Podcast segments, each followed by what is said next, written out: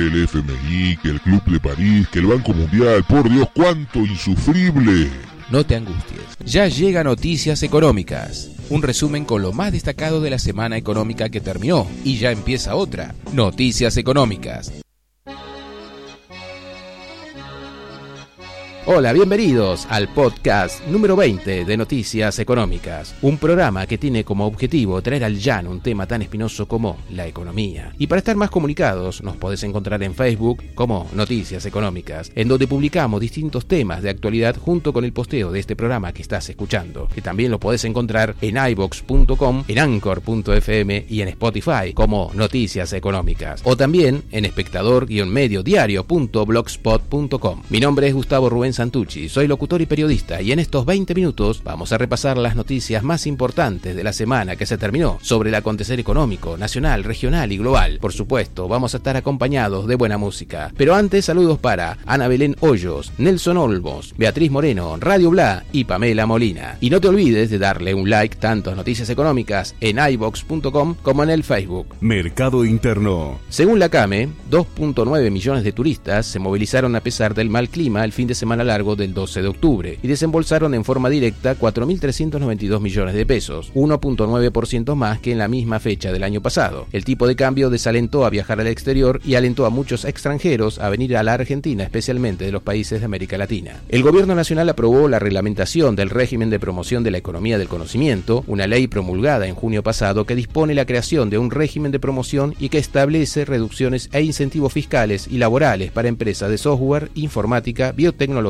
servicios profesionales exportables e industrias del entretenimiento y creativas. Empleo. La empresa de alfajores Guaymallén tendrá en funcionamiento en los próximos cinco meses su nueva planta de producción en Ezeiza con 100 nuevos empleados que se suman a los 200 de sus otras dos plantas y entre las tres alcanzaría una producción de 3 millones de alfajores por día. Hipertehuelche, una cadena de ventas de artículos para la construcción con presencia en la Patagonia, presentó ante la justicia comercial la apertura de un procedimiento preventivo de crisis. Busca achicar su plantilla de personal o pagar menos impuestos. Tiene más de 600 empleados y 15 sucursales. Adeuda tres meses de aportes a la seguridad social y un mes de obra social. La calificadora Modis prevé que el desempleo probablemente seguirá aumentando en 2020, ya que la contracción económica alcanzará su tercer año consecutivo. La alta inflación continuará limitando el poder adquisitivo de los consumidores argentinos en 2020. Tras la contracción del PBI del 2018, es probable que disminuya un 3,8% en 2019 y un 2,5% en 2020. Los trabajadores de la empresa textil Lana y Lamar, conocida como Mauro Sergio, despidió a tres trabajadores de su planta de producción en Mar de Plata. Los operarios denuncian cesantías por goteo. Hubo 18 despidos en los últimos seis meses, en su mayoría mujeres. La compañía argumenta que el problema es la fuerte caída de las ventas por la baja demanda en el mercado interno. Salario. El gobierno definió la implementación de un subsidio por 5 mil pesos para unas 100.000 personas sin ningún tipo de ingresos. Fue ideado para ser abonado por única vez a mayores de 18 años, argentinos o extranjeros con cuil definitivo otorgado por ANSES. La decisión igualmente fue suspendida por la justicia luego de que fuese cuestionada por considerarse clientelista. Inflación. El cuco más temido. El INDEC informó que la inflación de septiembre se aceleró al 5,9%, la mayor del año. Acumula en los primeros nueve meses un alza de 37,7%, mientras que en los últimos 12 meses arrastra un avance del 53,5%. El rubro alimentos y bebidas, el que más incidencia tiene en los sectores más vulnerables, creció 5,7%. Prendas de vestir y calzado fue el rubro que más aumentó, 9,5%. En lo que respecta a los alimentos, en el Gran Buenos Aires, el zapallo anco lideró las uvas mensuales con 40%, la cebolla 24%, 4.1%, la banana 18.2%, el pollo entero 14,3%, el pan de mesa 14,2%, las hamburguesas congeladas 11%, la salchicha tipo Viena 10,6% y la papa y el salame aumentaron otro 10%. Según el informe mensual de precios de la carne vacuna del Instituto de Promoción de la Carne Vacuna Argentina, los precios de los diferentes cortes aumentaron un 3,3% en septiembre respecto de agosto, contra un incremento de pollo del 12,4% y del cerdo del 10,4%. En un año, los valores de la carne vacuna en demostrador crecieron 43,6%, la carne de pollo 53,1% y la de cerdo 46,6%. El INDEC informó que los precios mayoristas aumentaron en septiembre 4,2% y acumularon en el año una suba del 40% y en los últimos 12 meses alcanzaron un incremento del 46.2%. Los costos en la industria de la construcción aumentaron 2,4% en septiembre y en los primeros 9 meses del año tuvo un alza del 33.1% y en los últimos 12 meses el aumento llega a 45.5%. Argentina ocupa el tercer lugar en el mundo entre los países con mayor inflación y también está entre los primeros 7 por la recesión. Según proyecciones del Fondo Monetario Internacional, la inflación estimada para el 2020 es del 39.2%. En tanto, la recesión estimada también es del 1,3% para el año que viene. Finanzas. Desde agosto, la salida de divisas por retiro, desde caja de ahorro en dólares y cancelación de plazo fijo en dólares totaliza 11.517 millones de dólares. Los datos indican que se perdieron 7.400 millones de dólares de las reservas por la caída de los encajes de los argent dólares. En tanto, el sistema financiero perdió plazo fijo en pesos no ajustables privados por casi 98.000 millones de pesos, lo que representa más del 8% del stock total. La flamante directora gerente del Fondo Monetario Internacional,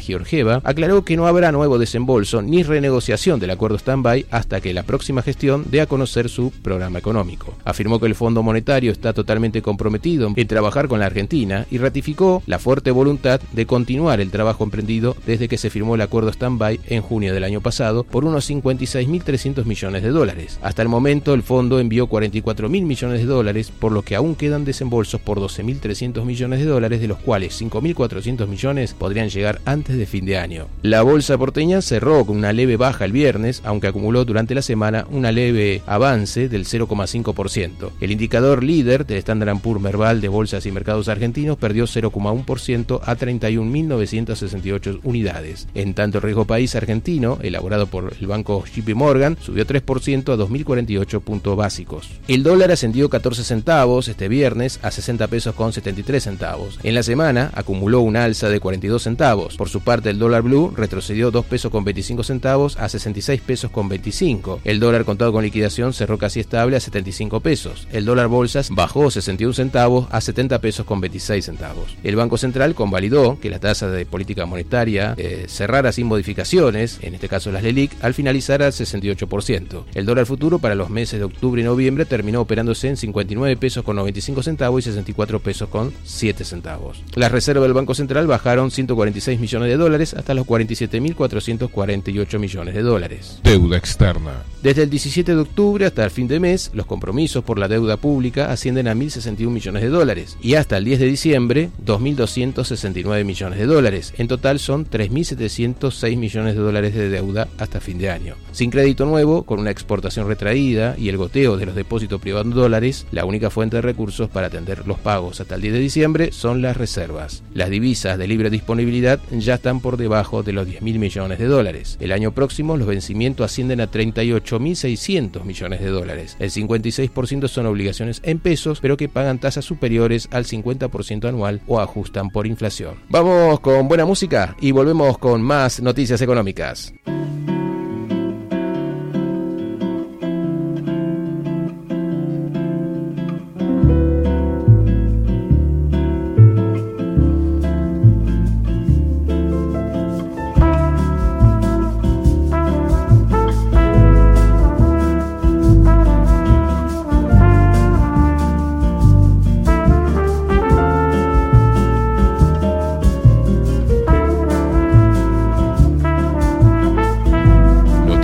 Noticias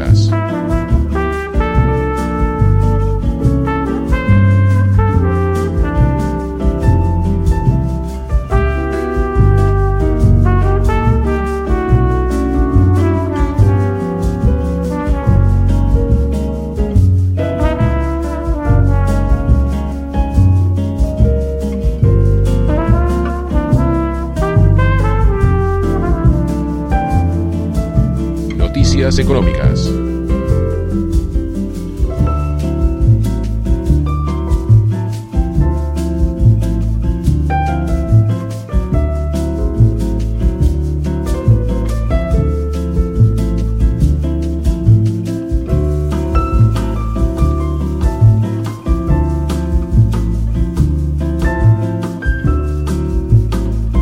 Noticias económicas.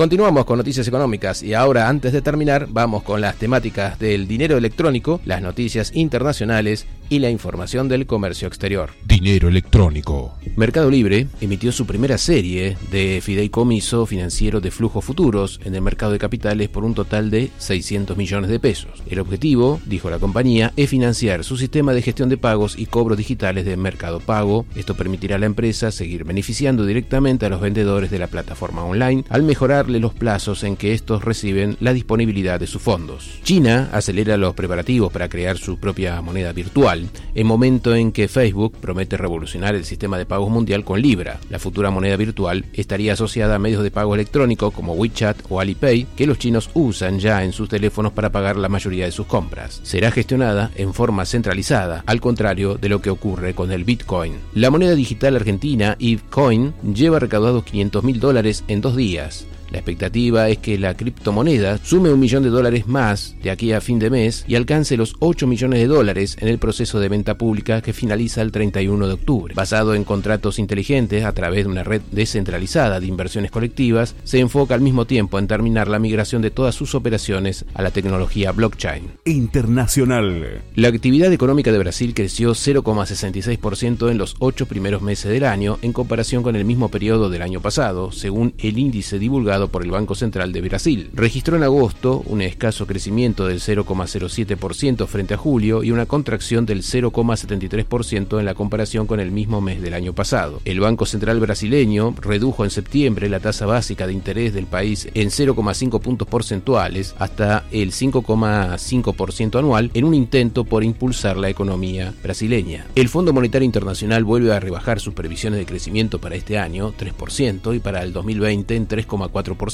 Adjudica esta ralentización al agudo deterioro de las relaciones comerciales. La guerra arancelaria entre Estados Unidos y China reducirá el PBI global en 0,8%. El país asiático crecerá un 6,1% este año y un 5,8% en 2020. Estados Unidos crecerá 2,4% en 2019 y 2,1% en 2020. Los ministros y jefes de finanzas de los 21 países del Foro de Cooperación Económica Asia-Pacífico, APEC, ven moderado optimismo el acuerdo comercial que negocian Estados Unidos y China para dar una tregua a la guerra comercial que podría firmarse en noviembre. El Ministerio de Comercio chino dijo que espera alcanzar un acuerdo por etapas con Estados Unidos sobre el comercio lo antes posible y avanzar en la cancelación de los aranceles sobre los bienes de cada uno. Un acuerdo por etapas ayudaría a restaurar la confianza del mercado y reducir la incertidumbre. El PBI de China muestra la fuerte desaceleración que está viviendo el gigante asiático, crece un 6%, el ritmo más bajo en 30 años. La principal causa, la guerra comercial con Estados Unidos. Con menores expectativas para el crecimiento del PBI global frente al aumento del proteccionismo comercial de Estados Unidos y la necesidad de China de diversificar sus activos de reserva, es posible que Pekín reduzca aún más su tenencia de bonos del Tesoro de Estados Unidos. Se conoció una investigación que muestra que una de cada cinco personas en la Unión Europea corre riesgo de caer en la pobreza o la exclusión social. Son más de 109 millones de personas, alrededor del 22% de las mujeres y en torno al 20% de los hombres, sufren escasez de ingresos y de bienes materiales o viven en hogares con altas tasas de desempleo. Bulgaria es la nación con más índice de riesgo y España ocupa el séptimo lugar. Noticias portuarias.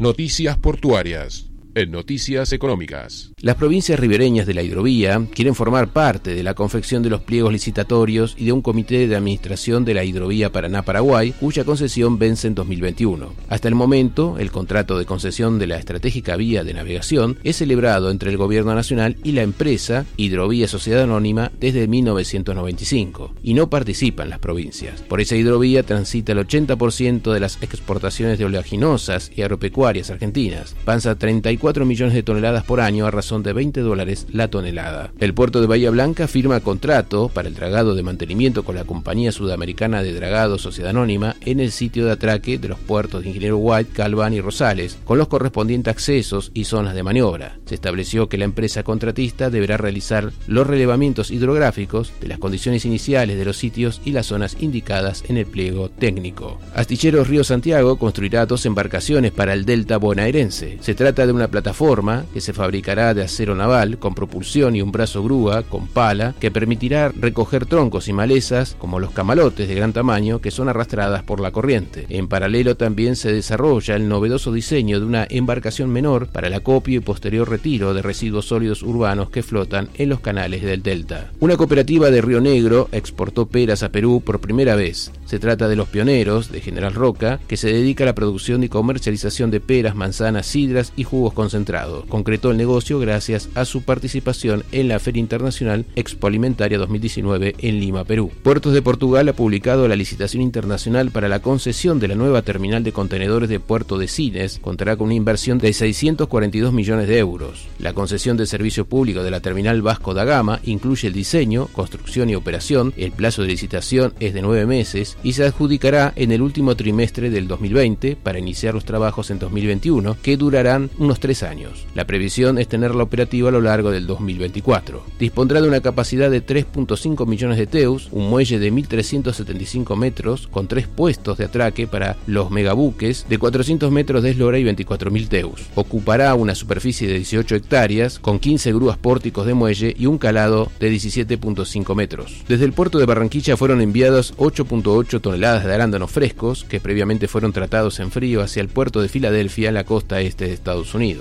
Es posible este procedimiento de exportación gracias a la infraestructura que posee el puerto de Barranquilla, que tiene una bodega refrigerada para verificar el cumplimiento de los requisitos exigidos por la USDA y APIS para la admisibilidad de la fruta al país de destino, en Estados Unidos. La autoridad portuaria de Vila García de Arosa, en España, ha sobrepasado el millón de toneladas hasta septiembre, lo que supone el movimiento de un total de 1.028.191 toneladas de mercancía, es decir, 50.000 toneladas más que en 2018. Los buenos resultados se deben a cifras obtenidas en el mes de septiembre con más de 148.000 toneladas movidas. La autoridad portuaria ha manipulado un total de 990.703 toneladas en los nueve primeros meses del año, lo cual se traduce en un incremento del 13%.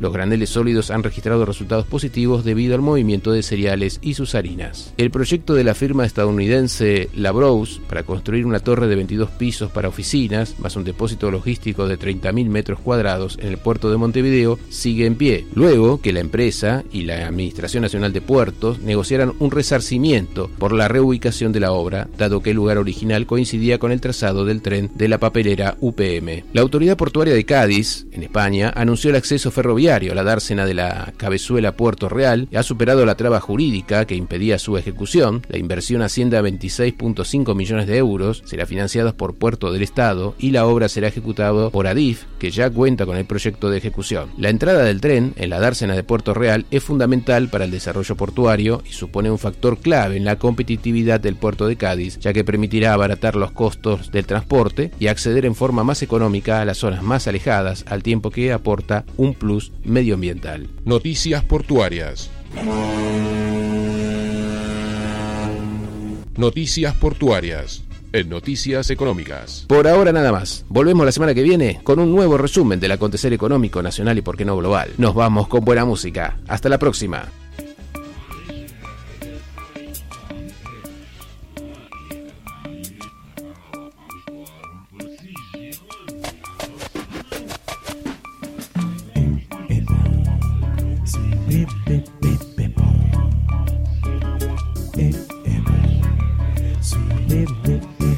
Não é papo de psicólogo, eu só quero entender.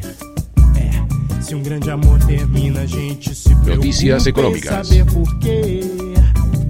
O que é que deu errado? Onde que desandou? Pra onde foi a alma e a alegria de nosso amor?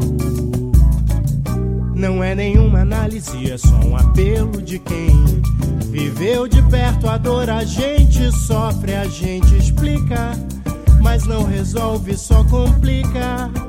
A mente desespera e o coração Notícias não econômicas. espera. Se a gente vai ficar maluco por amor, é bem melhor que seja dois, pois sendo só é bem.